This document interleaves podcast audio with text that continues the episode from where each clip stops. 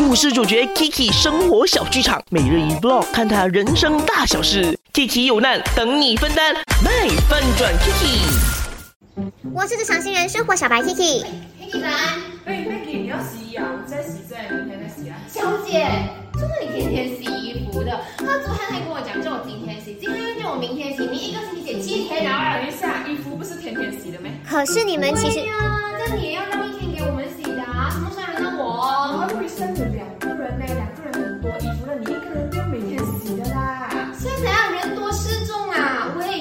解决一下哦，很几乎只有四个人一条狗哎，那我们是不是要分一下？你是不是很久没有洗衣服了？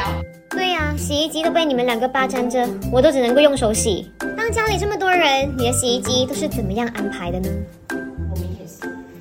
如果你也正好呢，家里是很多人的，你都是怎么样去处理这一个洗衣服的问题呢？每个人都要用洗衣机，可是就只有那么一台而已。不要叫 Kiki 去买多一台啊，他只是一个职场新人，他没有这么多的堆呀、在我的 IG 那边呢，就看到 Win Long 他说两个人一个星期洗两次，今晚洗了呢，然后就晒，然后隔天呢晚上就可以收，然后呢当晚呢别人就可以直接去洗晒了，哇哦！然后再来呢，Leona 他说我家是一个呃定个时间表的，不需要吵，等不及的话就可以去外面那种自助洗衣店给洗。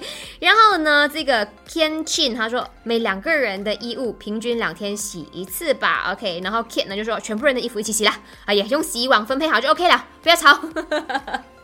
这个是简单粗暴的一个解决方案了哈。其实哦，因为我之前呢家里也是有很多人呐、我们呢就做好一个最好的分配，就是呃早上的时候是谁用，然后晚上的时候才你用。可是过了几点几点之后呢，可能就十点到十一点之后呢，就不要再用洗衣机了，否则如果他衣服洗好了，就会有那种滴滴滴滴滴滴滴滴，就会吵到别人嘛，对不对？其实都可以沟通的，OK，不要每件事情都要拿来吵，真的相爱唔好好啊，吵了之后会破坏家里的风水啊。